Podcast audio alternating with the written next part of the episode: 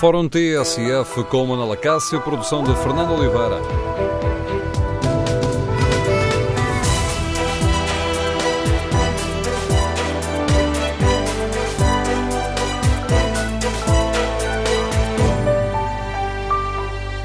Bom dia. No Fórum TSF de hoje vamos debater a intenção do Governo de limitar os contratos a prazo e penalizar as empresas com maior rotatividade laboral e queremos ouvir a sua opinião.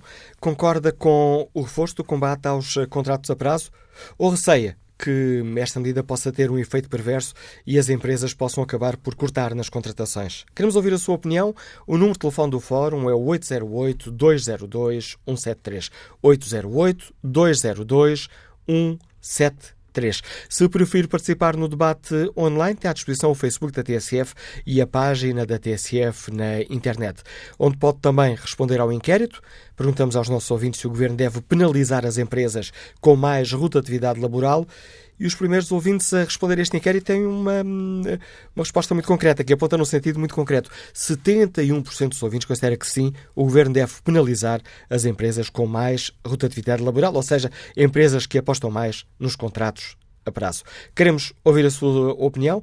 Esta estratégia do governo pode facilitar ou complicar a vida dos jovens que estão à procura de um primeiro emprego e dos desempregados de longa duração? Este será o momento certo para mexer numa área tão sensível da legislação laboral? Número de telefone do Fórum 808-202-173. 808-202-173.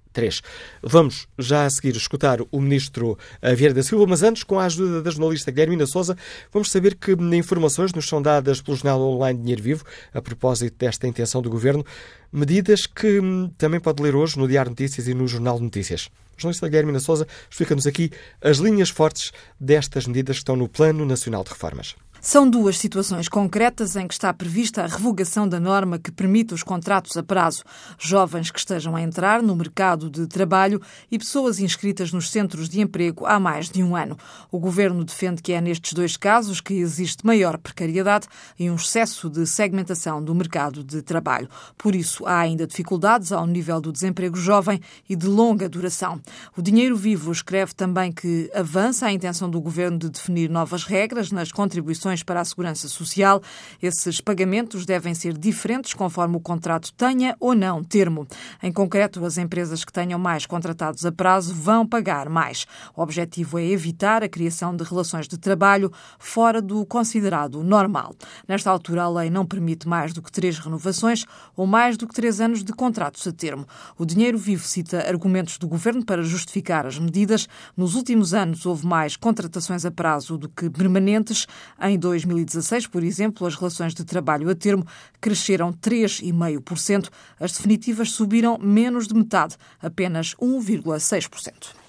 Ora, explicadas aqui pela jornalista Guilhermina Souza que medidas uh, concretas estão neste Plano Nacional de Reformas, medidas que são reveladas pelo jornal online Dinheiro Vivo, que podem ser lidas no Diário Notícias ou no Jornal Notícias. Vamos ao encontro do Ministro da Silva. Sr. Ministro, bom dia. Agradeço bom dia. a sua disponibilidade para nos dar aqui a lançar este debate.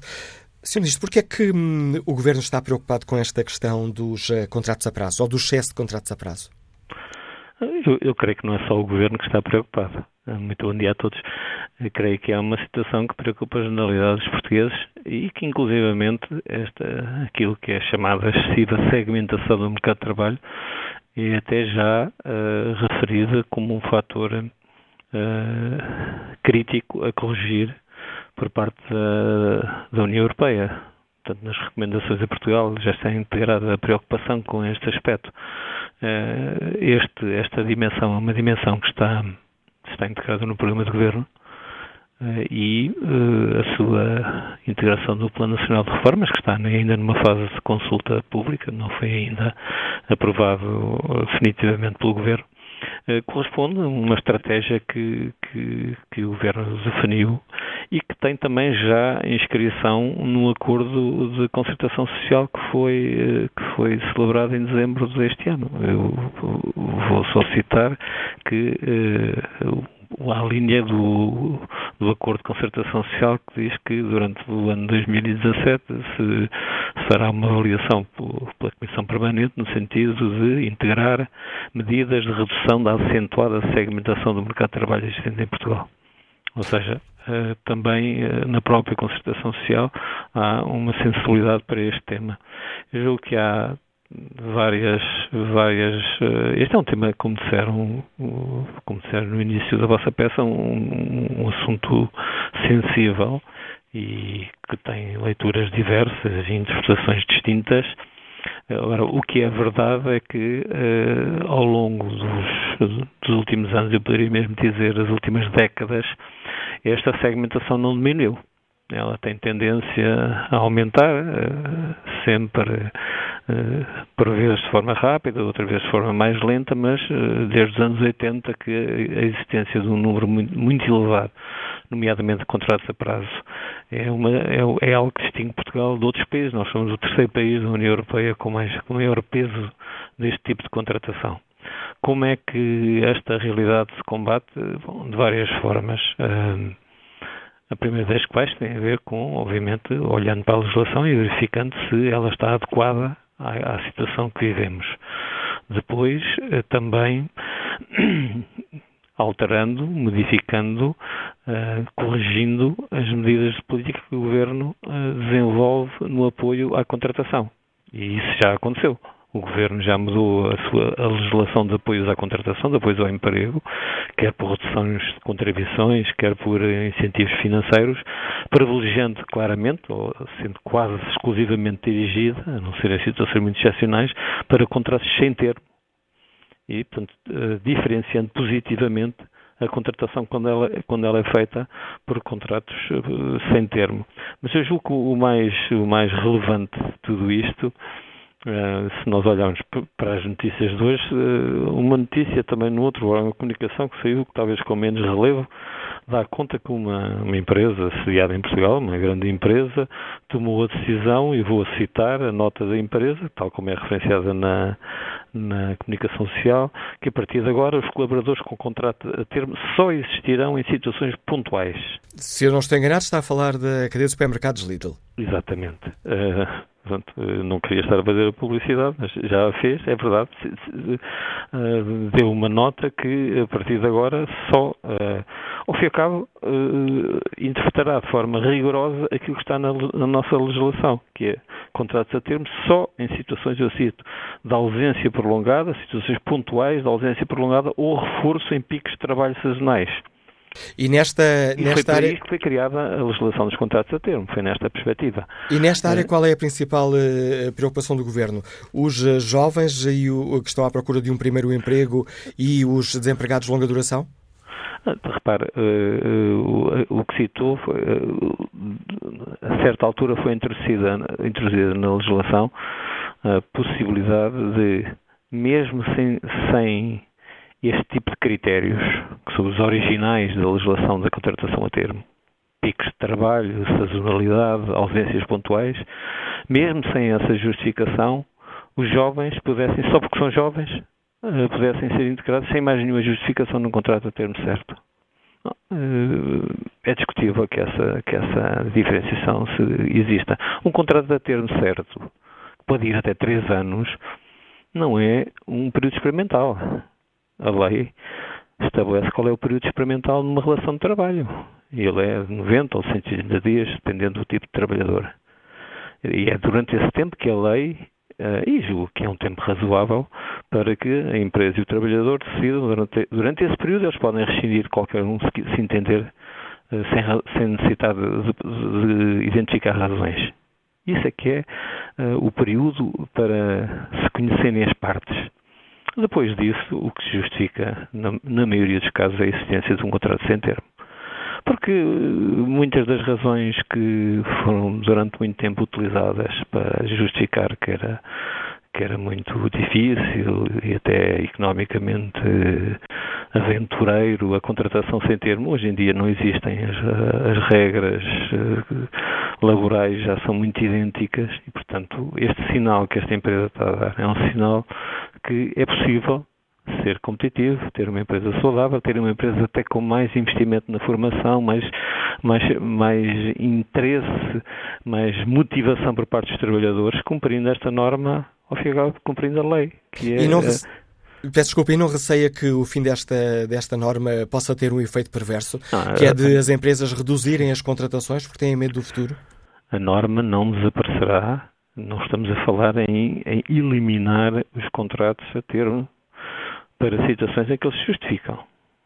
E há situações, nomeadamente aquelas ligadas à elevada sazonalidade em algumas atividades económicas, que me parece que ninguém contesta que há necessidade deste tipo de contratos. Agora, isso não representa quase um quarto da, da, força de trabalho em Portugal. E, é, estamos a falar destes valores uh, para, quando falamos do peso de, de trabalhadores a, a, termo certo.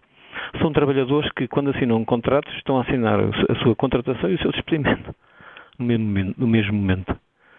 Ora, se nós olharmos, por exemplo, para os novos pedidos de subsídio de desemprego, verificamos que mais de 60% hoje em dia dos novos pedidos de subsídio de desemprego são pessoas que terminaram o contrato a termo.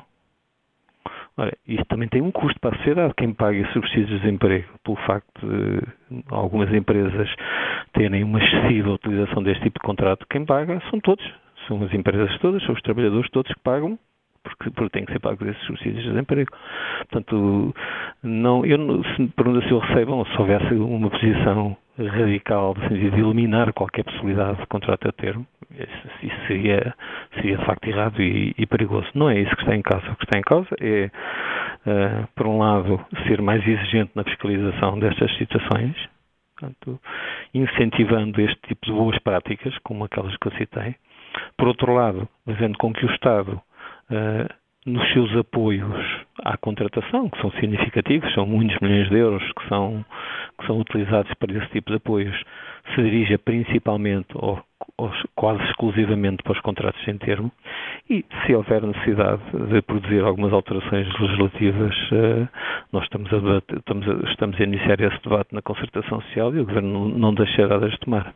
Mas na prática vai desaparecer aquela, permite aqui a linguagem se calhar demasiado simplista, vão desaparecer os incentivos para que as empresas possam contratar a prazo jovens à procura de primeiro emprego e desempregados de longa duração. É isso que está em causa. Os incentivos uh, para esses, os incentivos para contratar uh, já desapareceram na generalidade dos casos.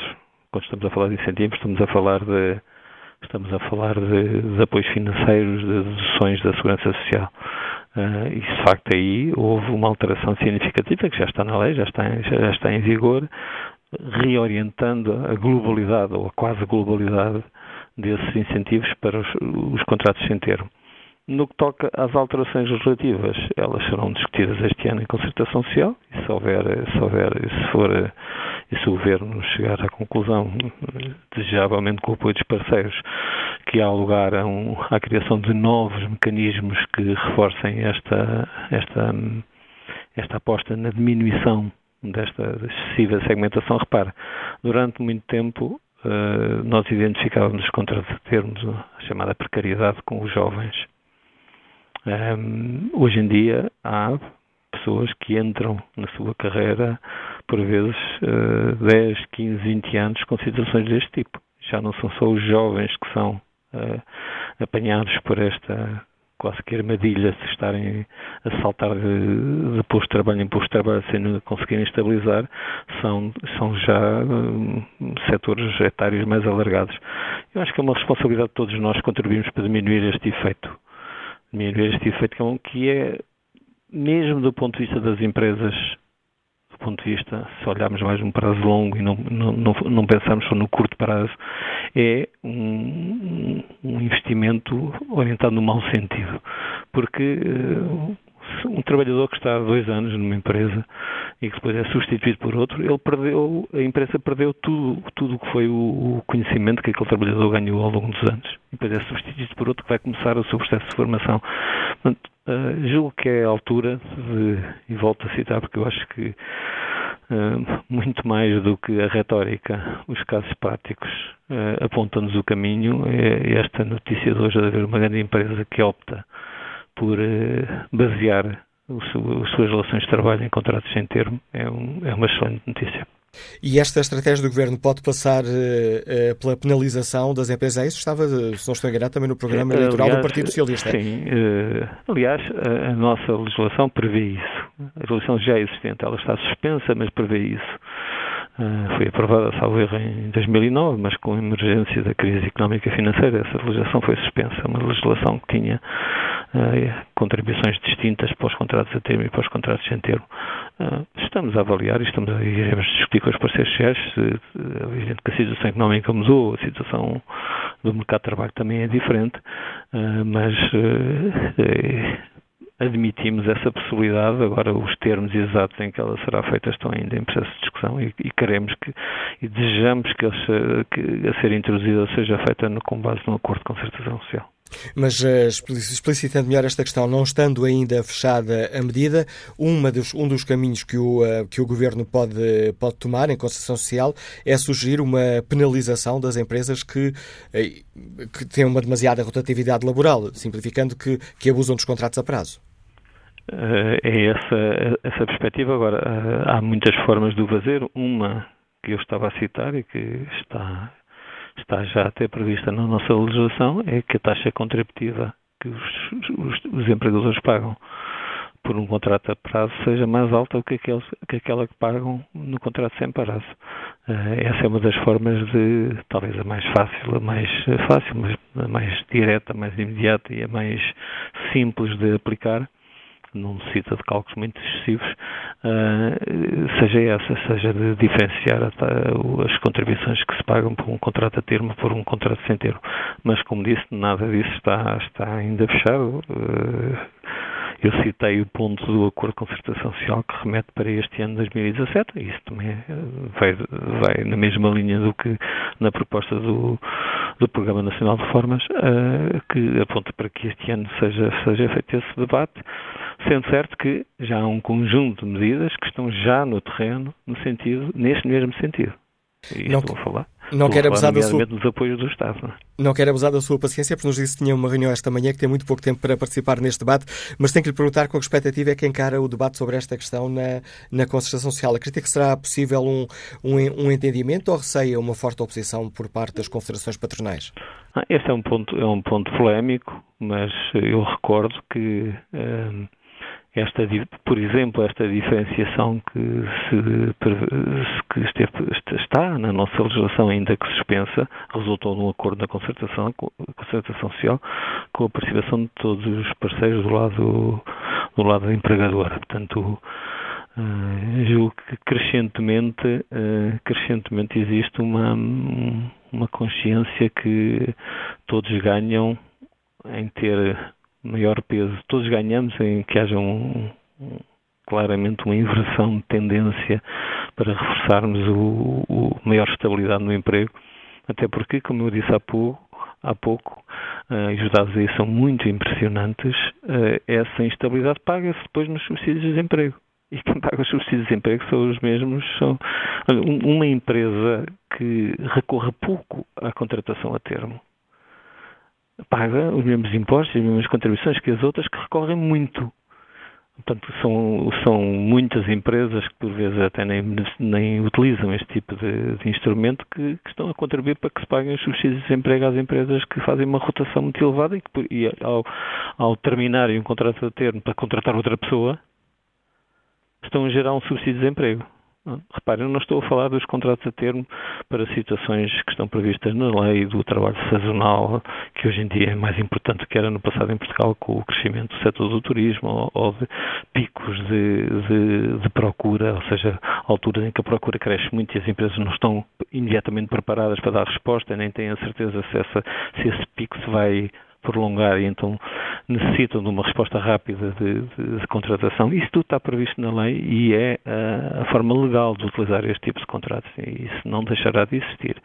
Agora, o seu abuso, a, a transformação numa situação uh, permanente, estrutural, de, desse tipo de contratos penaliza todos. Eu acho que, que a maioria das empresas, creio eu, que depois de uma reflexão que façamos aprofundada, certo que chegará à conclusão que também elas são beneficiadas com uma redução deste, deste, deste da excessiva intensidade destas, destas formas de precariedade. Não são apenas o contrato de termo, há outras formas que todos conhecemos. Também há, estão a ser dados passos no sentido de reduzir essa instabilidade no próprio Estado. É um caminho que temos que fazer.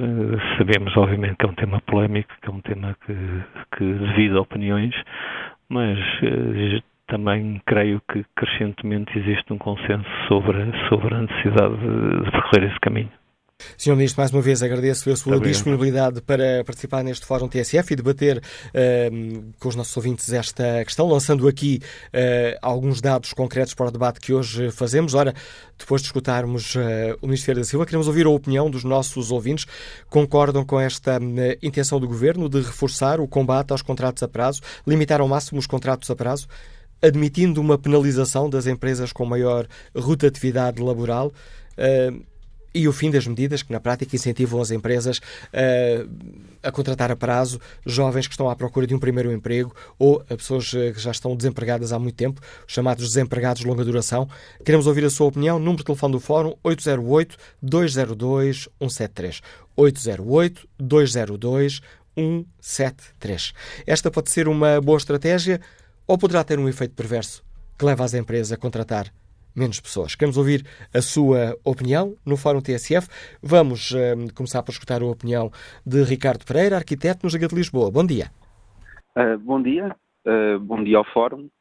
Uh, penso que no âmbito de serviço público que o Fórum presta, tem de começar por relembrar os ouvintes de um artigo em vigor no Código de Trabalho, salvo erro, é o 12 segundo, uh, em que está explicado que se pressupõe a existência de um contrato a partir do momento em que são uh, evidenciadas algumas das, de, das, medidas que são descritas no, no, acordo.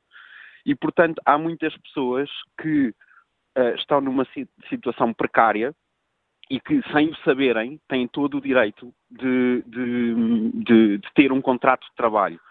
E em, em, em, em caso de rescisão do contrato, nomeadamente pela entidade empregadora, têm o direito de uh, reivindicar uma indemnização e um acerto de contas por todas as situações uh, penalizadoras para o trabalhador que, que sofrem enquanto precários. Um, eu sou arquiteto, como disse, no mundo da arquitetura é muito comum as situações de, de, de precariedade. Há uns meses atrás saiu inclusive um, um artigo de vários ateliês alguns deles bem conhecidos da praça, com, com, com prémios, com, com galardões, uh, que, que têm exércitos de pessoas precárias que vão rodando com estágios pagos pelo Estado, com estágios uh, uh, que, vão, que vão rodando e, e, e, mantendo uma força de trabalho constante, mas os postos de trabalho vão constantemente sendo, sendo trocados e, portanto, ao fim de seis meses ou nove meses a duração do estágio, há um, uma, uma, fornada de, de, pessoas que se vai embora, vem outra fornada e mantém-se assim uma força laboral constante. Isto é completamente ilegal. Uh, depois, há mais umas coisas que se deviam explicar. Lamentavelmente, era bom, por exemplo, que um, as alterações à, à, à lei de que o Ministro acabou de falar contemplassem também, por exemplo, a lei que foi, que foi para a frente com o anterior governo, em que diz que uma pessoa, mesmo, mesmo com, com, com um contrato de trabalho, se for despedida injustamente, tem de optar entre ou recebe a indemnização, a que tem direito, ou uh, vai para tribunal para tentar provar que foi despedida injustamente. Pronto. O que é que acontece? Eu tenho, eu tenho um contrato de trabalho, o meu patrão justifica-me porque eu sou do Benfica e ele é do Sporting, e depois eu tenho de optar, ou recebo a indemnização a que tenho direito, ou vou para tribunal. Ora, o que é que isto cria? Isto cria que se eu não tiver forma de subsistência durante o tempo em que decorrerá o processo, sei o quê, 10 anos, 7 anos, eu uh, não posso abdicar da minha indemnização. Então abdico o quê? Abdico do meu direito de ter um trabalho. E, portanto, isto, o que acontece é que há uma filosofia muito grande atrás disto que defende os, os interesses da, das, da, das empresas. Nós tivemos às claras há pouco tempo aquele caso, o famoso caso da padaria portuguesa, em que temos um dos donos da, da, da padaria portuguesa a dizer que um dos grandes problemas da, do, do mercado laboral era a dificuldade de despedimento, a que, a que chamam a, a dinamização do mercado de trabalho, que é uma vergonha, porque a dinamização do mercado de trabalho acaba sempre por ter consequências negativas única e exclusivamente para o trabalhador.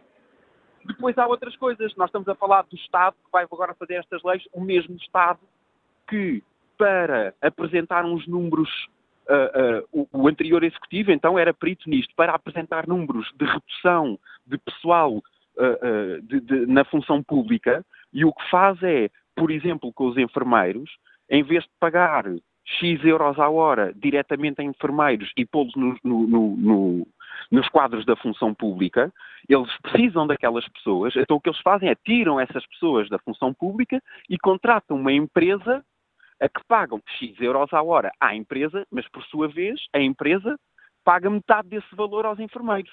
E isto acontece em N situações. Ou seja, há aqui um intermediário, que é a empresa de contratação de trabalho temporário, etc., etc., que está a ganhar dinheiro do Estado, como há aquelas N empresas que estão a ganhar, que são pagas pelo Estado através dos estágios, através daquelas iniciativas todas, que são pagas por eles, e depois é a empresa privada que usufrui da mão de obra e que está a ganhar dinheiro como intermediário. Isto é uma vergonha, é uma vergonha o que acontece. Esta banalização da precariedade, neste momento eu pertenço a uma geração em que já é uma grande sorte ter emprego, e, portanto, as pessoas da minha geração, tenho 33 anos, as pessoas da minha geração acham que é perfeitamente normal uma pessoa trabalhar a vida toda a recibos verdes, engoliram a pílula de que hoje em dia ninguém pode ter o trabalho para o resto da vida como era antigamente, não sei que, não sei que mais, e sujeitam-se a tudo e mais alguma coisa, a tudo e mais alguma coisa, porque há sempre, quer dizer, quando, quando se oferecem coisas do género, um ordenário mínimo nacional para trabalhar uh, como arquiteto, por exemplo, no meu caso, uh, uh, 200 horas por mês, sem fins de semana, horas extras que não são pagas, etc, etc, etc. E depois, há sempre alguém que vai, vai aceitar isto porque está desesperado e, percebe, e, e prefere uh, aceitar um ordenado mínimo nacional do que ficar sem, sem rendimento nenhum. Quer dizer, isto dá cabo completamente da, do que eles chamam de, do, da dinâmica do mercado, porque a dinâmica do mercado não significa mais do que a perda de direitos por parte dos trabalhadores, uma diabolização de tudo, todas as instituições que defendem direitos de trabalhadores, quer sejam sindicatos, associações cívicas, uh, ordens profissionais, etc. E depois é esta justificação de que eu, como empresa privada, uma pessoa, um dono, não tenho condições para estar a oferecer melhores condições, não tem condições financeiras, económicas para estar a oferecer melhores condições aos trabalhadores, então o que é que faço? Passo o ónus disso para os próprios trabalhadores. E, portanto, a solução é muito simples. Se eu, eu tenho um ateliê, eu não posso ter um exército, eu não consigo pagar a um exército de 40 pessoas para estar a trabalhar num ateliê. Então, eu não posso aceitar trabalho que me exija ter 40 pessoas no ateliê. É tão simples quanto isto. Mas o que é que se faz? Qual é que é? É eu vou aceitar o trabalho e depois, através de subsídios do Estado, com contratos precários, etc., etc., eu consigo financiar as 40 pessoas, que depois, ao fim de, alguns meses, vão-se embora, já não preciso, não me interessa. E é isto que se passa em Portugal. E obrigado, Ricardo Pereira. Peço desculpa por estar aqui a interromper, já estou aqui a correr contra, contra o tempo. Obrigado pelo importante contributo que trouxe a este fórum. Agradeço ao arquiteto Ricardo Pereira, que nos liga de Lisboa. Na página eh, da TSF Internet, Helena Mendes deixa-nos esta opinião. Contratos a prazo não deviam existir, ninguém pode viver a prazo. As empresas precisam de trabalhadores e usam e abusam desses eh, contratos. Quanto ao inquérito que está na página da TSF Internet, perguntamos aos nossos ouvintes se o governo deve penalizar as empresas com mais rotatividade laboral, 80% dos ouvintes respondem que sim. Vamos agora ao encontro do António Costa, diretor do jornal online uh, ECO. Bom dia, António. Como é que olhas Bom esta dia. intenção do Governo de limitar uh, cada vez mais este recurso aos contratos uh, a prazo? Bom dia, bom dia aos nossos ouvintes. Em primeira nota para, para o que estes planos nacionais de reforma muito rápida é mais uma burocracia de Bruxelas e de facto isto não corresponde. Isto, e não é por causa deste governo, com outro seria igual, com o anterior seria igual. É um conjunto e uma sucessão de medidas eh, eh, individuais que, no fundo, reproduzem o que já está no relatório do Orçamento de Estado em cada ano. Algumas destas medidas, por exemplo, estas em concreto, eh, já têm vindo a ser faladas pelo Ministro Vieira da Silva, que de resto ouvi com atenção na abertura deste fórum. E, portanto, este modelo de apresentar um Plano Nacional de Reformas.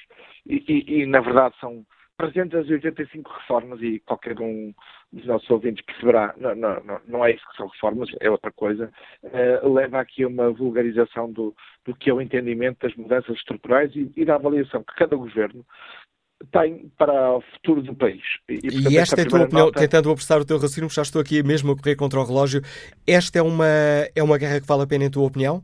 Ou pode ter efeitos perversos? Eu acho que isto, estamos a olhar para um, o livro verde do mercado de trabalho, que foi feito já com o Ministro Vieira da Silva, faz, uma, faz uma, um retrato, eu creio, muito fiel e muito, e muito e a espelhar a realidade do mercado de trabalho em Portugal. É evidente eh, eh, que podemos olhar para isto como os, os empresários são os malandros e só querem ganhar dinheiro à conta dos, dos, dos precários. Eu, eu não tenho essa visão, digamos, diabólica do que são os empresários. Não acredito que um empresário, e, e, não acredito, nem existe empresário que queira ter uma empresa a trabalhar em condições e que vive em cima de contratos e de precariedade. Não, não é possível. Isso não, não dava resultado eh, nem no curto, nem no médio, nem sobretudo na estrutura. E, portanto, é evidente que há uma sobreutilização do que são os, os, contratos a termo, ou os contratos não permanentes. Há muitas formas de contratos não permanentes, mas vamos nos limitar aqui aos contratos que são os contratos uh, com termo.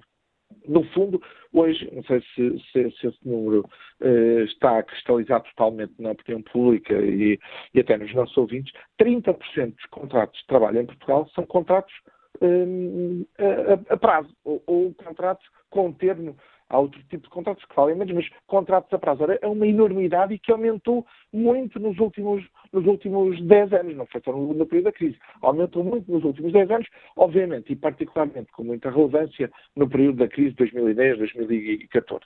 Ora, acabar e diminuir e, digamos, cingir o que são os contratos a prazo, à sua verdadeira natureza, que é o que está na lei, é uma coisa que eu acho que qualquer um de nós defende. O Ministério da Silva dizia isso, não é seguramente apenas o Governo, e eu creio que os bons empresários que querem ter empresas a funcionar bem, também não, também não acreditam seguramente que podem viver com contratação a ser substituída com uma rotatividade enorme. Agora, as medidas, e mais uma vez, neste ponto, o Ministro da Silva dizia um ponto muito interessante.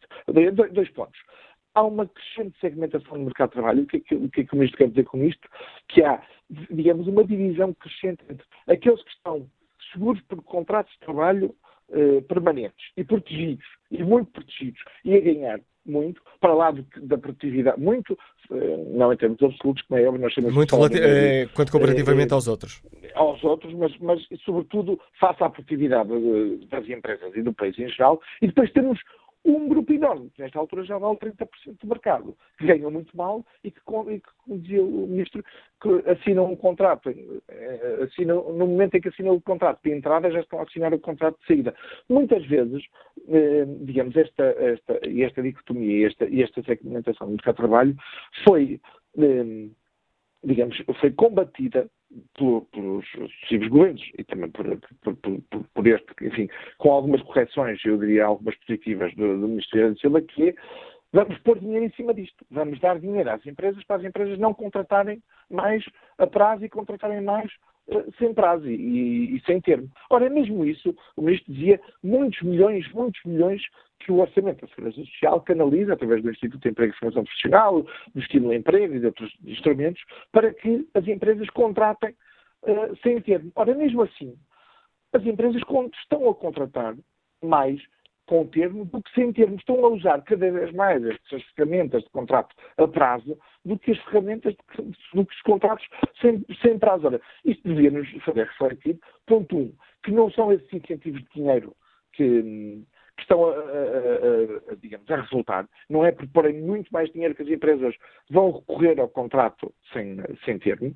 Ponto dois, as medidas sendo bondosas, eu obviamente partilho da preocupação desta segmentação, mas as medidas não podem incidir apenas e incidir numa lógica repressiva das empresas de que só se resolve este problema proibindo ou limitando ou criando mais dificuldade aos contratos a prazo. Não, não chega. Eu, eu, obviamente acho que há, há, e está provado até nas inspeções de trabalho que há contratos a prazo que não correspondem ao, ao, que é o espírito da lei, e, portanto, há uma violação da lei e isso é ilegal e deve ser combatido.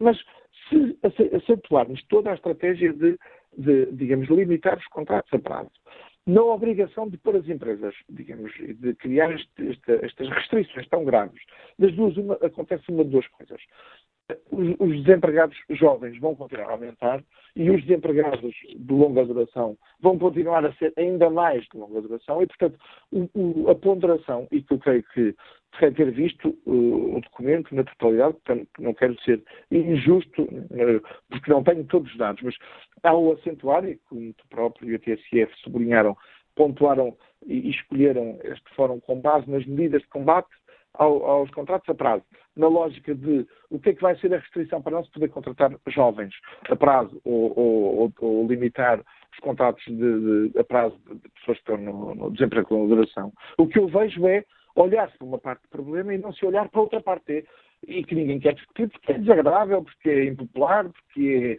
é, eh, digamos, politicamente difícil, porque é complexo, porque estamos a falar da vida de pessoas, que é os contratos sem termo de, de ainda maioria esmagadora da população que, tendo contratos a termo, está muito protegida e isso, digamos, a escapatória das empresas para pagar essa proteção é, obviamente, manter, infelizmente, manter contratos a prazo e, e, e contratos com enorme precariedade e, e, com, e com níveis de remuneração absolutamente, diria, quase indignos. E, portanto, e quando não chegar para outro, para o outro lado da moeda, para o que é o regime laboral de quem está uh, nos contratos, uh, digamos, sem, uh, sem termo, não vamos resolver isto por, por, melhor que fique no discurso político dizer que estamos contra os contratos a prazo e contra os jovens que são explorados e os empregados de longa duração que são explorados.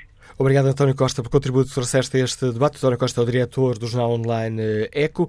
Na fase final na, aqui da primeira parte do Fórum TSF, olho um, a página da TSF na internet, onde os ouvintes, quando carregarem no, no tema do Fórum, podem também, para além de ler esse tema, ver, responder ao inquérito que fazemos aos nossos ouvintes.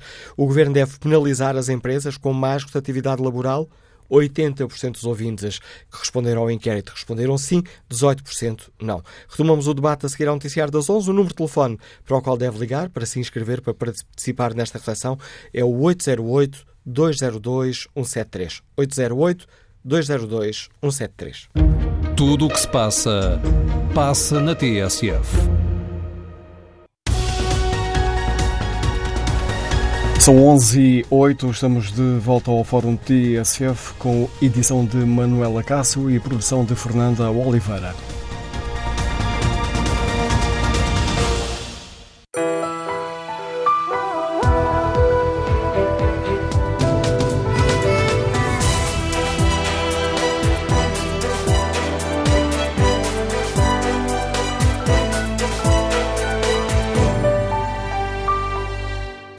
Retomamos o Fórum TSF, onde eh, debatemos esta intenção do Governo de limitar eh, ao máximo os contratos a prazo, penalizando as empresas com maior rotatividade liberal. O Governo quer ainda eh, acabar com a norma que eh, permite às empresas a contratação de jovens à procura do primeiro emprego e dos desempregados de longa duração. Isto salvaguardando aquelas áreas onde de facto existe um emprego sazonal ou que tem picos de produtividade. Queremos, no Fórum TSF, saber como é que os nossos ouvintes avaliam esta intenção do Governo e retomamos este debate com o contributo do Dr. Ferraz da Costa, que é o Presidente do Fórum para a Competitividade. Muito bom dia. Bem-vindo a este dia. Fórum TSF. Como é que encara esta estratégia do Governo? Olha, eu nem sei como é que é de encarar, porque uh, vai fazer, salvo erro, em outubro, 40 anos que o Dr. Mário Soares, Primeiro-Ministro do primeiro Governo Constitucional, resolveu criar, a título provisório, a modalidade dos contratos a prazo. O que é que o governo, nessa altura, pretendia? Estando as empresas muito traumatizadas com ocupações, intervenções do Estado, nacionalizações, enfim, se calhar muitos dos, dos, dos ouvintes já nem, não, não, não, não, estavam ainda em idade de se preocupar com essas coisas na época, não, não se lembrarão. Mas não havia contratação porque as pessoas tinham medo do futuro, não sabiam se podiam manter os postos de trabalho, o que é que haviam de fazer depois, se não se tivessem algum problema ocupavam-lhes as empresas, porque foi isso que aconteceu principalmente no centro e no sul do país, e portanto o Dr. Mário Soares lembrou-se para descrispar a situação e para que as empresas voltassem a contratar, de criar uns contratos precários diferentes dos contratos permanentes que tinham uma rigidez eh, quase absoluta. Dentro, ah, e sempre se disse que essa possibilidade de criar esses contratos a prazo, que era como se chamavam na época, existiria até que se conseguisse diminuir a rigidez dos contratos permanentes. E depois, a exemplo do que acontece em Portugal com, em imensas áreas, o problema arrasta-se há 40 anos. E de vez em quando vêm uns governos dizer vamos ter que penalizar as empresas, outros dizem vamos ter que ajudar as empresas a meter no quadro, e para isso propõem incentivos e facilidades quando estão na fase de prometer agora eh, vão estar na fase de, de, de, castigar. O que acontece nos últimos 40 anos é que a percentagem das pessoas contratadas a prazo nunca parou de, de aumentar. E era preciso pensar sobre isto e ver o que é que poderia fazer-se. Este sistema que nós temos com esses contratos precários, principalmente para os jovens, é muito discriminatório contra eles. É uma coisa que, independentemente das consequências económicas, tem consequências sociais, porque as pessoas contratadas a prazo têm mais dificuldade em fazer um empréstimo para comprar uma casa, têm mais dificuldade em se casar, em consequência, o país perde com isto em todas as áreas, não é só na área económica, é na área social também. Por outro lado, as empresas, têm como responsabilidade, na minha opinião, e têm também interesse, mas têm a responsabilidade de melhorar a qualificação profissional dos seus empregados. E para isso terão que investir na formação deles. Custa dinheiro e custa tempo. Ninguém vai investir muito, nem a empresa nem o trabalhador, se a relação de trabalho for por natureza precária. E todos nós sabemos que, em muitos casos, quando chega ao fim dos três anos, as empresas preferem não renovar o contrato, apesar de também já pagarem uma multa que foi criada e uma imunização adicional para levar as pessoas a contratar a título permanente, mas a maior parte não o faz, e, portanto, preferem que essa pessoa que já sabe fazer o trabalho saia e vem outro exatamente para a mesma, para a mesma função. Portanto, isto está tudo profundamente distorcido e errado há não sei quanto tempo. O que é que era preciso fazer? Era preciso encontrar um contrato, que alguns chamam um contrato único, para significar que deixava de haver o permanente e, de, e o a e passava a haver só um, onde se reduziam os riscos precariedade para os jovens e diminuíam-se as garantias de segurança contra tudo e contra todos que têm os contratos permanentes.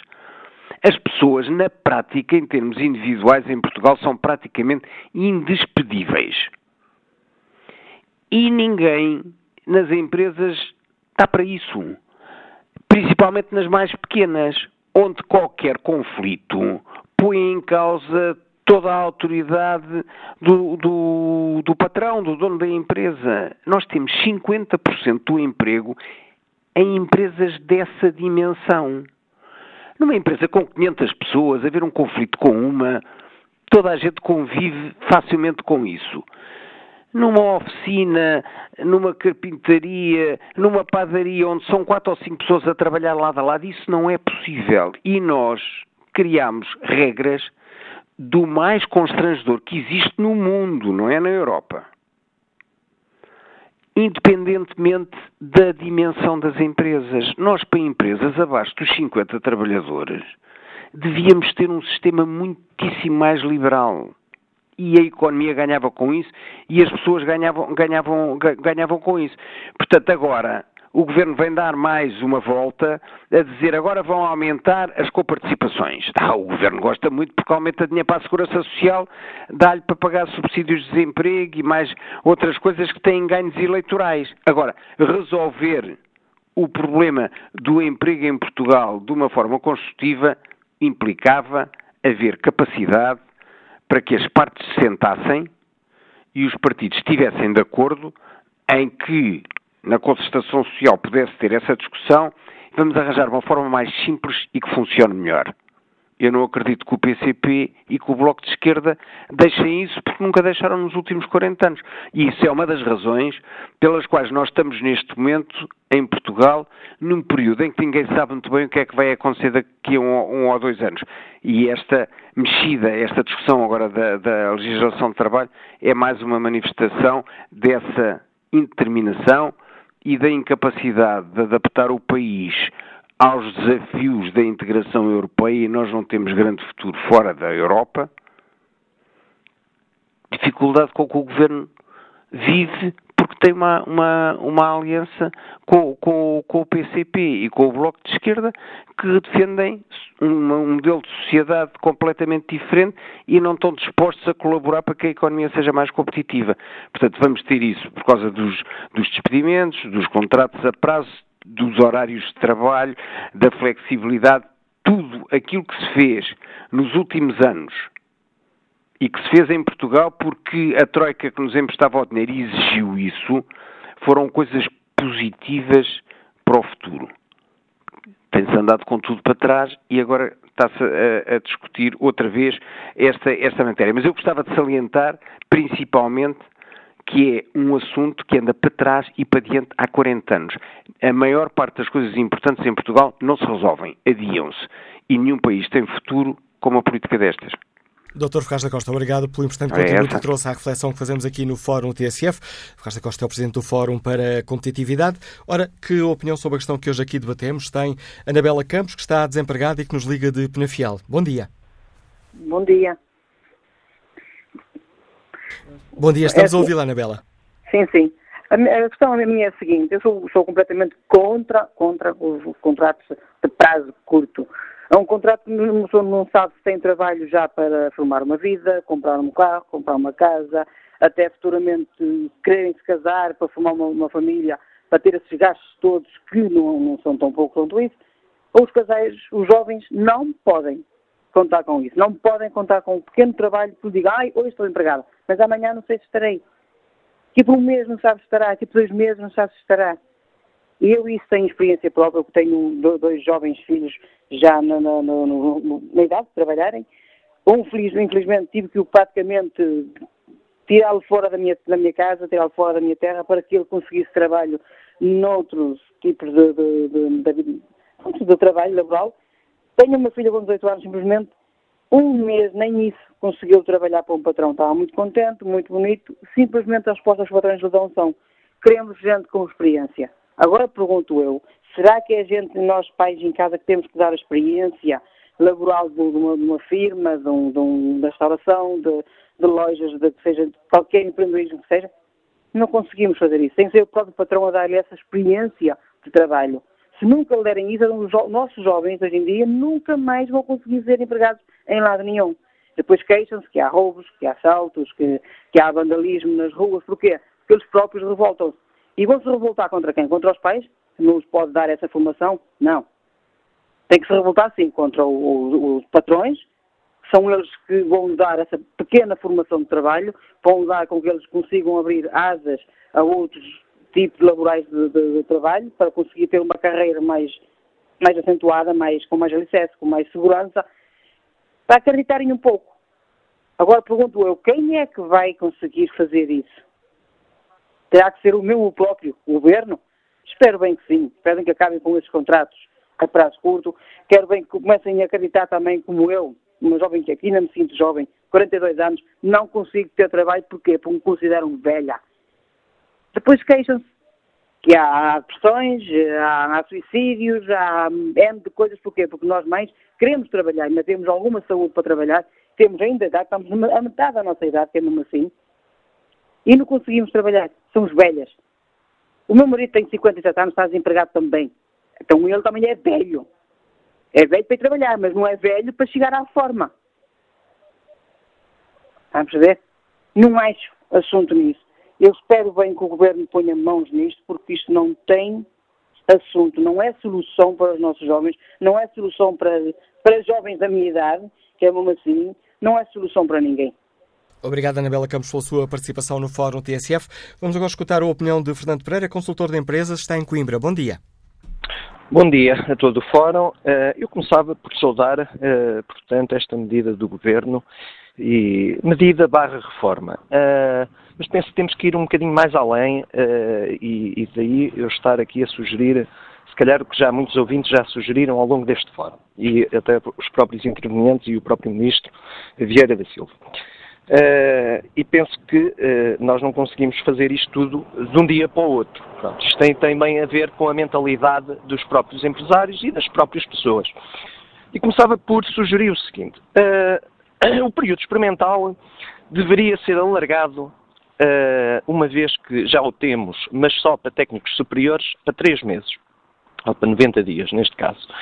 Uh, eu penso que é uma margem de, de, tempo que a empresa tem para ver se o, trabalhador, uh, portanto, cumpre os objetivos a que se propôs no seu contrato de trabalho. E se não entenderem que não, se, não conseguem cumprir, eh, terão outras medidas, pronto, para, neste caso o trabalhador ir à sua vida, porque também não pode estar a penalizar a empresa. Agora, há aqui uma coisa muito importante, que ainda ninguém o disse. Os incentivos, face ao ano passado, que existem, tanto apoio a nível de, neste caso, nomeadamente até a nível do centro de emprego, uh, reduziram 50%. Neste momento, nós temos, se, vamos fazer aqui um exemplo, se vamos contratar um trabalhador que vá oferir o ordenado mínimo nacional, o que é que vai acontecer? Vai haver um apoio cerca de 3 mil e qualquer coisa euros. Portanto, e é só aqueles 3 mil e qualquer coisa euros. O ano passado, isso não acontecia. Eram 7 mil e qualquer coisa euros. Portanto, estamos a falar para trabalhadores a tempo uh, efetivo, portanto, um, um, contrato a termo efetivo uh, e não a, a termo. O que é que eu quero dizer com isto? Penso que a reforma, e aqui é urgente, a concertação social, mesmo o próprio governo, também pedir auxílio à União Europeia, porque estes apoios vêm da União Europeia e estes incentivos têm que ser uh, estudados e reformados com grande urgência para que as empresas consigam sobreviver. Porque uma empresa não consegue sobreviver com um incentivo de 3 mil e qualquer coisa euros só naquele, naquele ano. E mais, ainda tem que pagar primeiro, e só ao fim de 6, 7, 8 meses, também tem que haver aqui uma reforma nos pagamentos destes incentivos à empresa, é, é que vão conseguir oferir eh, e ter essa rentabilidade. Portanto, o que é que eu quero dizer com isto? O Governo tem que pensar rapidamente eh, porque já o pensou com esta medida, eh, portanto, que estão a aplicar, penso que vão reduzir, penso não, tenho a certeza mesmo, que vão reduzir significativamente a taxa de desemprego, mas ainda temos que ir além disso, agora, para a parte empresarial. E porquê? Porque as empresas, se nós repararmos, não é o Estado que dá dinheiro uh, ao Estado. Estado dá despesa. Portanto, são as PMEs, sejam grandes ou pequenas ou, ou grandes empresas, é que, é que dão dinheiro ao Estado. E tem que haver incentivos, mas também tem que haver penalizações. As empresas que não contratem com um contrato efetivo têm que ser penalizadas. Portanto, tem que haver aqui uma discriminação positiva. Esta é a minha opinião face a esta matéria. Ok? Obrigado. Bom dia. Obrigado pela sua participação, eh, Fernando Pereira. Mais uma reflexão sobre esta questão que hoje aqui debatemos, em torno da intenção do Governo de combater, de limitar ao máximo os uh, contratos a prazo. Isto porque as médias em Portugal dos contratos a prazo, tanto a nível geral como a nível dos uh, trabalhadores mais jovens, são muito superiores à média europeia. Bom dia, Carlos Alves, integra o Secretariado Executivo da UGT. Bem-vindo a este Fórum TSF. Como é que a UGT olha para esta intenção do Governo de limitar ainda mais os contratos a prazo nas empresas? Bem, antes de mais, bom dia à TSF e bom dia a todos os que nos estão a ouvir. Assim, a UGT encara com bons olhos esta iniciativa do Governo. Aliás, a UGT há muitos anos que vem, está preocupada com a situação da precariedade em Portugal porque considera que tem atingido, e nos últimos anos tem-se agravado, inclusive estando pior do que antes da crise, e atingiu-se uma situação que é absolutamente insustentável. Nós temos neste momento 80% de novos contratos a termo, dos novos contratos são a termo, cerca de 30% do total do trabalho por conta do trem é trabalho a termo, e isto é uma situação que é insustentável, não só apenas do ponto de vista social, que esse é grave, porque de facto a vida das pessoas fica hipotecada pela instabilidade laboral, mas também do ponto de vista económico, da proteção social e até dos próprios sistemas de segurança social. Nesse sentido, a UGT já há muitos anos entende que são, é necessário um conjunto de medidas eh, integradas, não só, não basta uma medida isolada, será necessário um conjunto de medidas que, de facto, combatam não apenas o trabalho precário ilegal, mas que reduzam o trabalho precário ilegal. E nós hoje temos muitos motivos na lei, não muitos, mas alguns motivos na lei, que abrem a porta a situações injustificadas de contratação a termo, como é o caso dos trabalhadores à procura de primeiro emprego, mas também até as empresas que iniciam uma, uma nova atividade. E sabemos que existem situações de imenso abuso por parte das empresas que utilizam os contratos a termo quase como se fossem um período experimental. E, de facto, aquilo que se tem verificado é que a, situação em Portugal, tal como disse, leva a que a, a média, mesmo antes da crise, era cerca de 10% superior àquilo que é o resto da, da União Europeia. Então temos que caminhar no sentido de não apenas penalizar as empresas que recorram abusivamente à, à, contratação a termo, mas também de restringir aquilo que são os motivos legais da contratação a termo e que nos parecem, em alguns casos, injustificáveis. Como é óbvio, deverá poder, deverá poder continuar a existir uma margem para que as empresas em situações que sejam efetivamente excepcionais e transitórias no tempo possam contratar a termo, mas apenas nesses casos.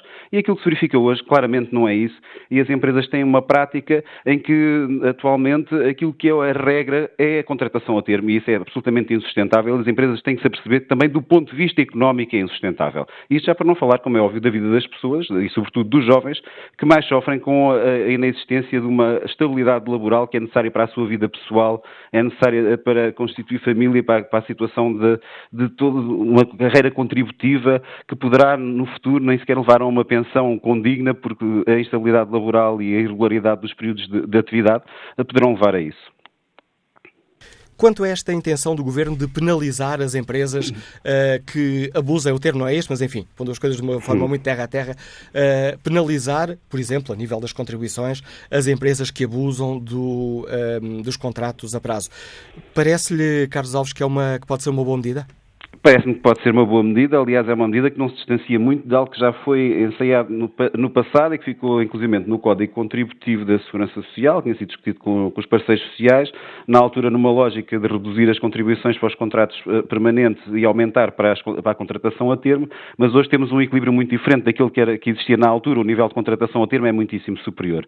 E, de facto, acho que temos que começar a caminhar no sentido de penalizar e partir um pouco também do princípio do que é que é a média aceitável de uma contrata, da contratação a termo, termo em cada setor, eventualmente, e penalizar as empresas que se verifique que têm níveis muito superiores de, contratação e que claramente se pode presumir que ela é abusiva. E, portanto, acho que o aumento das contribuições para a segurança social uh, se reduz numa medida de alguma justiça, na medida em que as empresas que contratam a termos também estão a penalizar, como eu disse, os próprios sistemas de proteção social. E, portanto, temos, de alguma forma, elas teriam de pagar um extra por aquilo que estão a retirar do ponto de vista da, de, de, sociedade, no fundo que estão a retirar, a retirar à sociedade, que é uma, um fator importante para a sustentabilidade.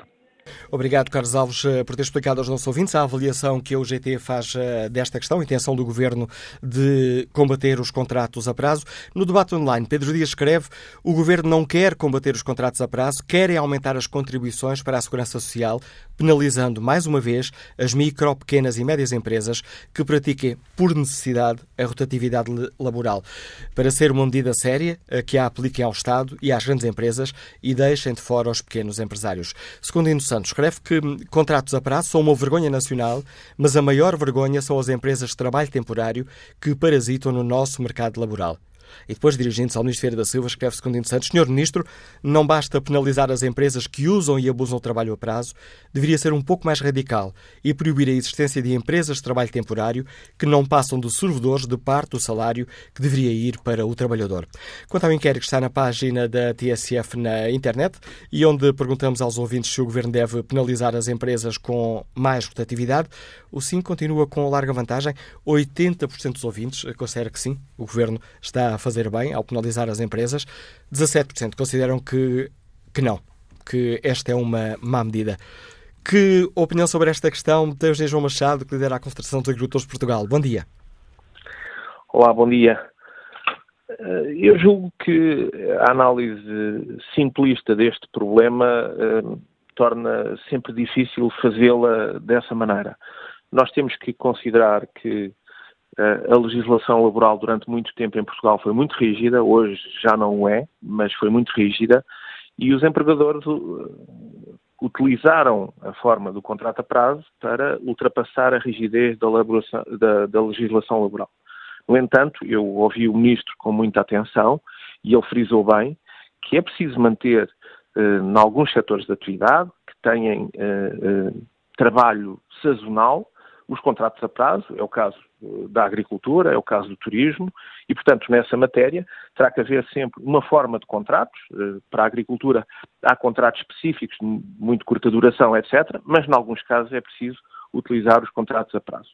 Eh, no entanto, nós eh, assinamos o Acordo de Concertação Social, que está em vigor, e lá diz que durante este ano avaliaremos as condições na concertação social dos contratos a prazo. E, portanto, parece-me que essa avaliação eh, foi lançada pelo, pela, pelo conhecimento do Plano Nacional de Reformas, mas que vai ser feita na concertação social e com certeza nós estamos prontos para fazer essa avaliação e para dar os nossos contributos. Deixe-me dizer-lhe, no entanto, algo que, me, tenho ouvido nas várias intervenções e que me parece muito importante. Nós hum, temos hum, uma grande instabilidade na economia em Portugal. Hum, legislação por exemplo, na área fiscal, que é criada e que é logo revogada no ano seguinte, eh, impostos que são eh, mais baixos e que são alterados. E, portanto, eh, nesta perspectiva, há uma grande incerteza na economia e as empresas sentem essa incerteza. Era bom que esta matéria um, da legislação laboral não fosse desinserida de um quadro mais lato que tem a ver com as questões fiscais, com as questões de estabilidade legislativa, de licenciamento, de, um, eh, de fatores de produção, por exemplo, que todos os dias aumentam as taxas sobre a eletricidade ou sobre os combustíveis, e, e, o governo tem que ter em atenção que as empresas vivem grandes dificuldades e que, de facto, esta instabilidade criada em torno da empresa leva a que elas tentem flexibilizar aquilo que podem. E, portanto, alguma maior estabilidade na economia é absolutamente necessária. Por outro lado, eh, a questão do penalizar aqueles que utilizam os contratos a termo. Eu diria que era bom ter uma uh, abordagem mais positiva. Por que não uh, dar uma vantagem àqueles que não utilizam esses contratos? Porque é que nós estamos sempre a tentar aumentar os impostos ou as taxas? Porque é uma, é uma é uma atitude permanente do Estado português perante as pessoas e perante as empresas. Nós deveríamos dar uma vantagem a quem não utiliza esses contratos e não estarmos a falar em penalizar aqueles que utilizam. Ah, se dessemos uma vantagem, aqueles que não precisam deles provavelmente vão utilizar essa vantagem. E, portanto, eu acho que atitudes eh, pedagógicas neste sentido eh, funcionariam melhor e, e a penalização permanente eh, que pode ter por detrás dela uma justificação até um, uh, eh, plausível, uh, não funciona porque nós uh, pensamos sempre em Portugal que isto é o Estado a tentar arrecadar mais impostos em vez de ter uma medida positiva e um incremento à economia e à criação de emprego. E, portanto, nessa matéria, nós obviamente discutiremos estas questões na concertação social, mas estamos disponíveis para isso e não, e não, e não vemos que haja qualquer problema uh, em alguns setores, em reduzir os contratos a prazo em Portugal, noutros é impossível, mas vamos ver em condições e de maneira que não penalize nem o emprego nem a economia do país. Obrigado, Engenheiro João Machado, pela sua participação no Fórum TSF. Este é o ponto de vista da Confederação dos Agricultores de Portugal sobre esta intenção do, do Governo. Ora, que opinião tem o economista Luís Campos, que nos escuta em Gaia? Bom dia. Bom dia, eh, muito obrigado por me terem permitido, antes de mais. Uh, uh, ouvi a última parte da participação do, do, do, representante da Confederação e subscrevo inteiramente. Acho que isto deve ser feito para, numa, numa perspectiva pedagógica, não de penalização, mas uma perspectiva de majoração de benefícios.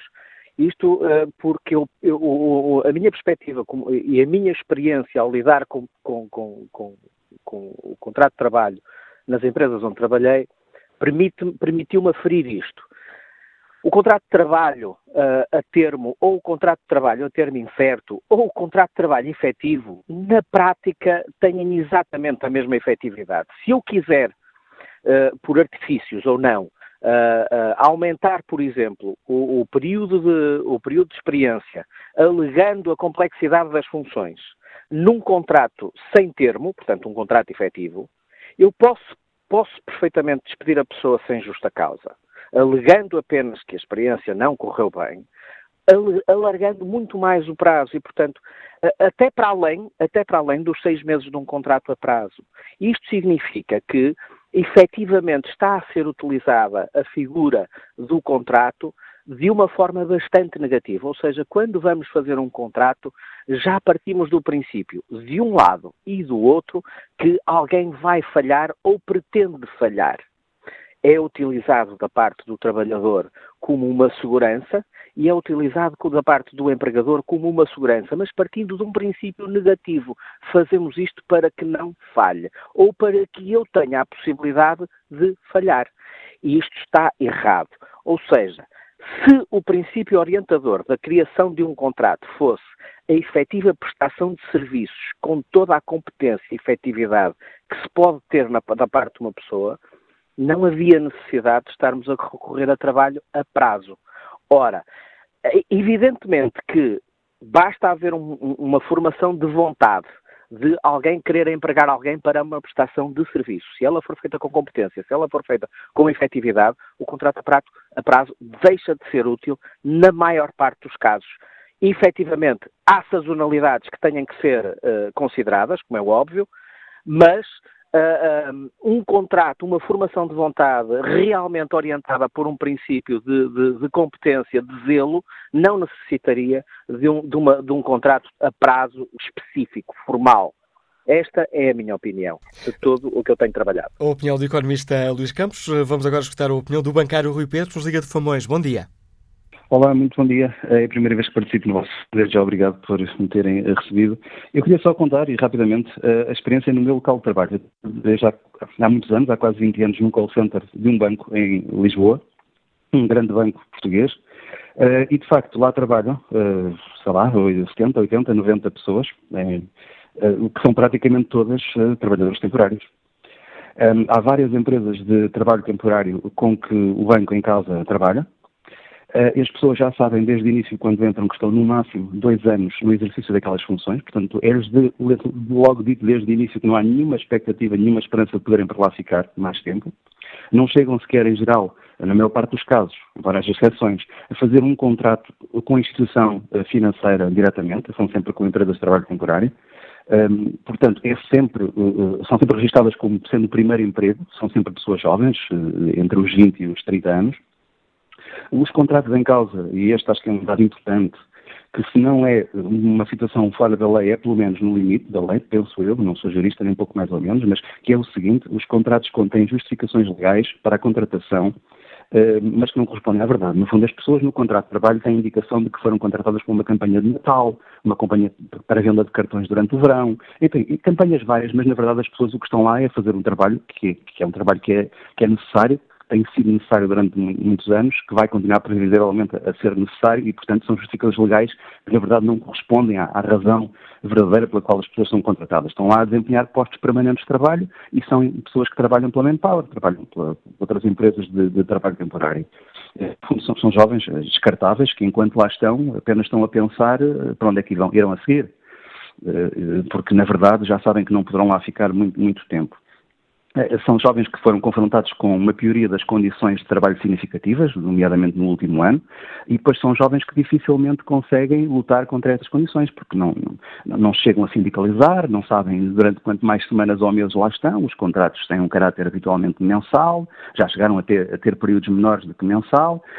Estes jovens, por exemplo, deparam-se com as condições, deixaram de, de, receber desde agosto do ano passado, por causa da alteração da contratação coletiva no setor bancário, pelo trabalho aos sábados e aos domingos, um valor que era de 50% a mais. Agora recebem a mesma coisa, como se fosse a mesma coisa trabalhar-se aos sábados e aos domingos, não é? Deparam-se com situações várias, os espaços para refeições são, são exíguos, o material de escritório é, é, é velho e absolutamente obsoleto, hum, as formações estão sempre a decorrer, ou seja, estas situações afetam não só quem entra, como afetam também quem já lá está. Porque, por exemplo, os trabalhadores mais velhos são usados a todo momento para prestarem ações de formação no fundo, a prata da casa, digamos assim, aqueles que lá estão há muito tempo, uh, dão formação àqueles que vão entrando. Isto é uma situação também um pouco desgastante, aliás, bastante desgastante para quem já lá está há bastante tempo, porque está permanentemente a ser chamado para novas ações de formação, porque a todo momento entram jovens uh, que lá estão durante uns meses e é bom de ver a qualidade de serviço que se presta aos clientes, não é? Se se preza aos clientes dos bancos, porque de facto, com este tipo de, de, de trabalho um, ehm, de pessoas que estão lá umas semanas e que vão atender permanentemente clientes há umas semanas, como se os produtos bancários fossem assim tão simples, não é? Uh, portanto, uh, não era exatamente assim no passado, é importante dizer, a situação tem-se vindo a agravar.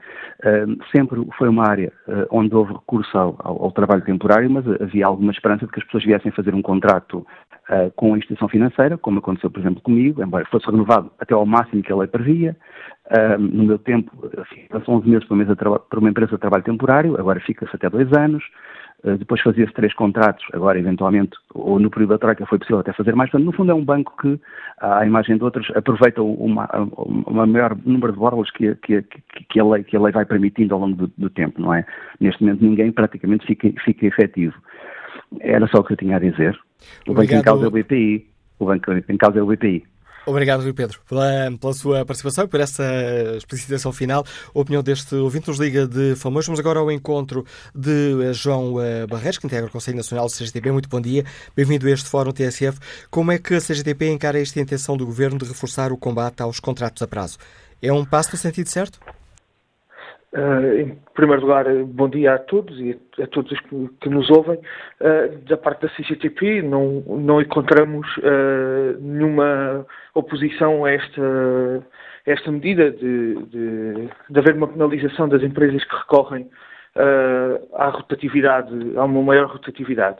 Mas a realidade é que esta medida não resolve o problema de fundo que está inerente a este, a este problema, porque o que se passa aqui, primeiro, se uma empresa tem uh, uma grande rotatividade, e este exemplo, ainda agora que, foi, que terminou, uh, foi claro naquilo que é a questão legal, uh, se tem uma grande rotatividade é porque está no incumprimento da lei. Portanto, o, que, o que a empresa está a fazer é para, para ocupar um posto de trabalho permanente a recorrer a contratos de vínculo precário, contratos precários de forma recorrente e, portanto, logo aí o que, o que deve ser desde logo assumido é, é que um, estes contratos uh, que, que, estão a ser utilizados, contratos precários que estão a ser utilizados para, para suprimir necessidades permanentes de empresa e para, para a ocupação de postos de trabalho permanentes, sejam convertidos em contratos efetivos de trabalho.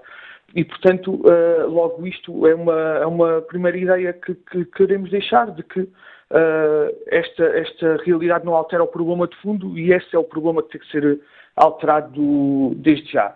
E, e depois uh, há uma outra série de, de situações que se estão a, a, verificar nos locais de trabalho que são necessárias ser também corrigidas a par destas, nomeadamente o recurso às empresas de trabalho temporário, que está num grande alargamento e com várias formas e que é necessário ser, ser combatido, uh, nomeadamente a cedência de trabalhadores que está a ser feito uh, em muitos setores em que há trabalhadores que são contratados por uma empresa de trabalho temporário para trabalhar noutra empresa, como sendo o call center que, que este ouvinte anterior colocava, como sendo até do setor da indústria, do comércio e de outros setores Uh, de outros setores profissionais e esta cedência é ilegal e deve ser combatida e, e, deve ter uma, uma ação por parte do governo também do ponto de vista da, da lei uh, para, para ser resolvida e com o reforço da ACT uh, e da, da, da, possibilidade de intervenção da ACT e, do, e de meios da ACT. Isto são essenciais para resolver o problema de fundo uh, que, que, se coloca no plano da, da precariedade.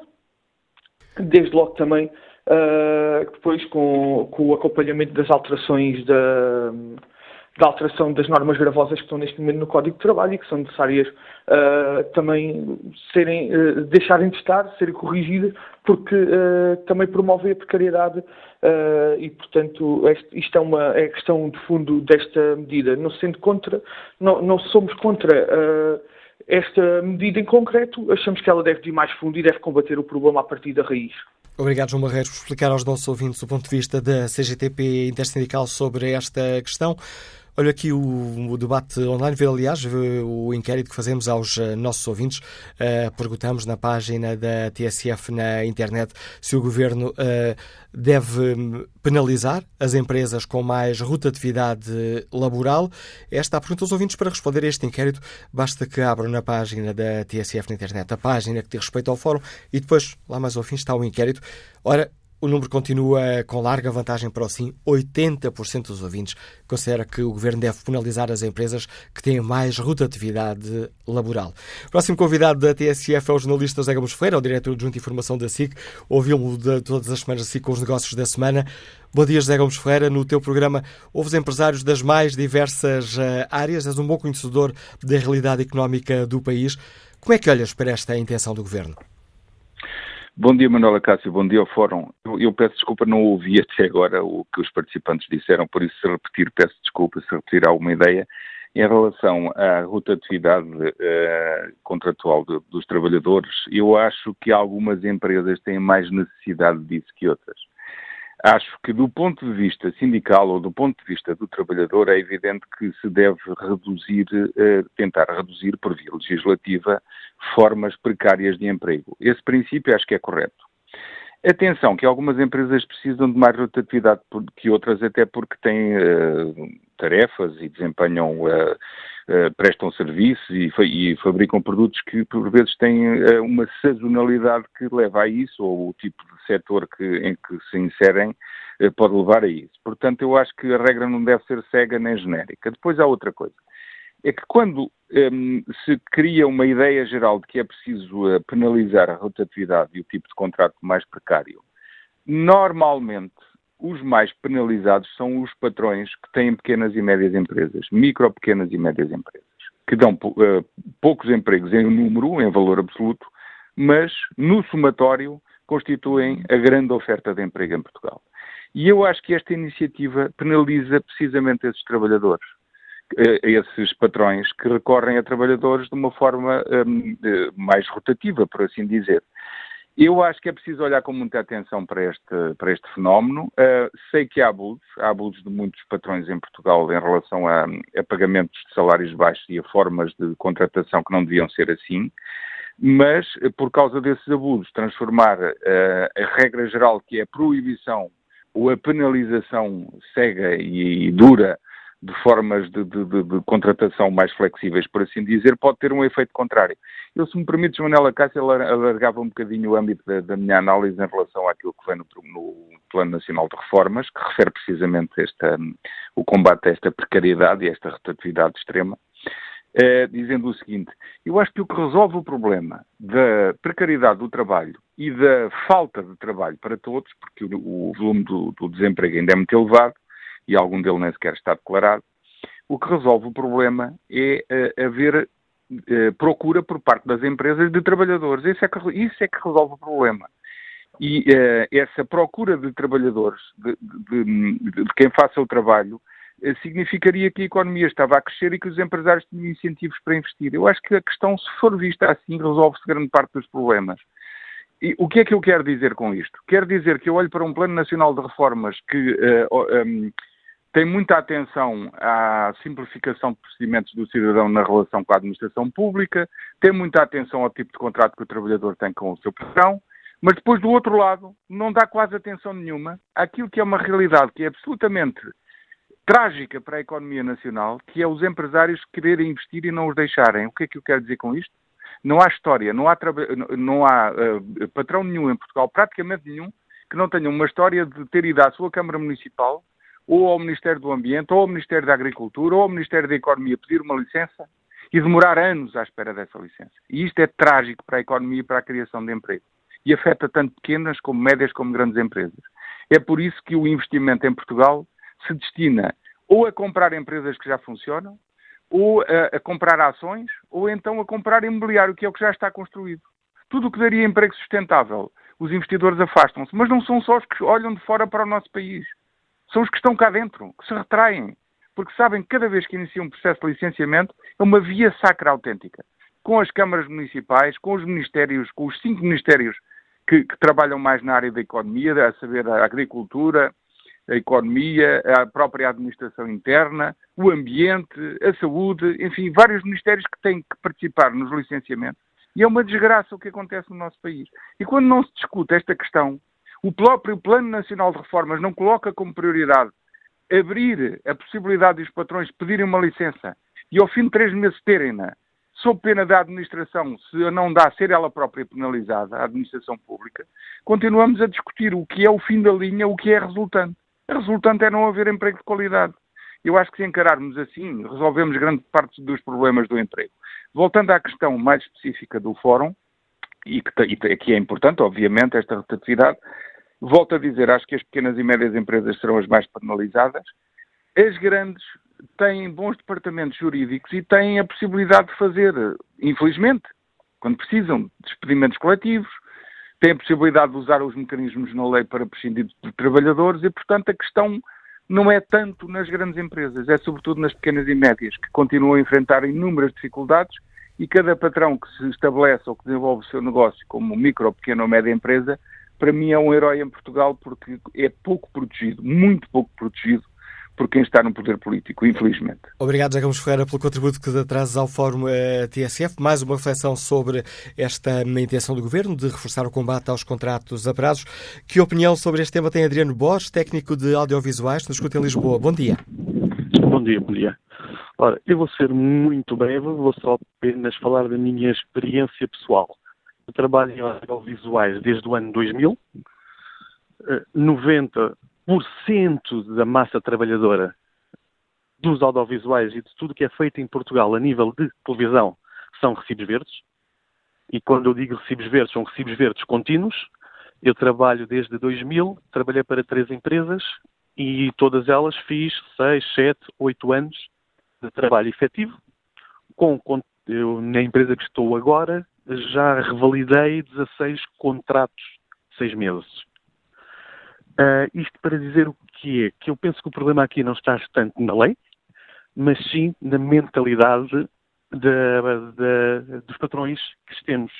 Eu vou-lhes dar um exemplo, porque a primeira empresa para a qual eu trabalhei, uh, ao fim de oito anos, uh, foi vendida. A empresa era holandesa e a primeira situação que os holandeses fizeram quando vieram a Portugal foi garantir que toda esta massa que estava em Portugal com uma direção portuguesa que eles próprios não conheciam ou, ou pelo menos não me deu a entender que soubessem exatamente em que situações é que estas pessoas que na altura estavam a trabalhar estavam, a coisa que eles garantiram e puseram em contrato é que estas pessoas, ao serem compradas, fossem ressarcidas de tudo aquilo a que tinham direito, subsídios, segurança sociais e tudo mais. Uh, isto para dizer que não são uma, não são duas, não são três, mas nesta área, ainda agora se falou muito por causa de, do que houve na RTP, na SIC e tudo mais, uh, continua-se a, digamos, a não fiscalizar e a não ter interesse em criar, digamos, uh, trabalho saudável, como o último o interveniente disse. Obrigado, Adriano e... Peço desculpa por estar a interromper aqui na fase final do fórum, mas tenho ainda em linha uh, o Joaquim Magalhães, que está desempregado nos Livra de Gaia e, a quem eu gostava ainda de dar uh, a palavra. Bom dia, Joaquim Magalhães. Muito bom dia. Uh, eu estou desempregado, procuro trabalho e verifico que o Estado é o primeiro a dar o mau exemplo. Eu tenho visto ofertas de trabalho de 3 a 4 horas diárias para escolas, em contratos de 3 a 4 meses. Como é que o Estado pode exigir às empresas se é o primeiro a dar o mau exemplo? Muito obrigado e bom dia. Obrigado pela sua participação, Joaquim Magalhães, e pela capacidade de síntese. O Fórum TSF está mesmo a chegar uh, ao fim. Volto aqui a olhar o inquérito que fazemos aos nossos ouvintes. Uh, perguntamos se o Governo deve penalizar as empresas uh, com mais rotatividade laboral, ou seja, as empresas que apostam muito nos contratos a prazo. 80% dos ouvintes considera que sim.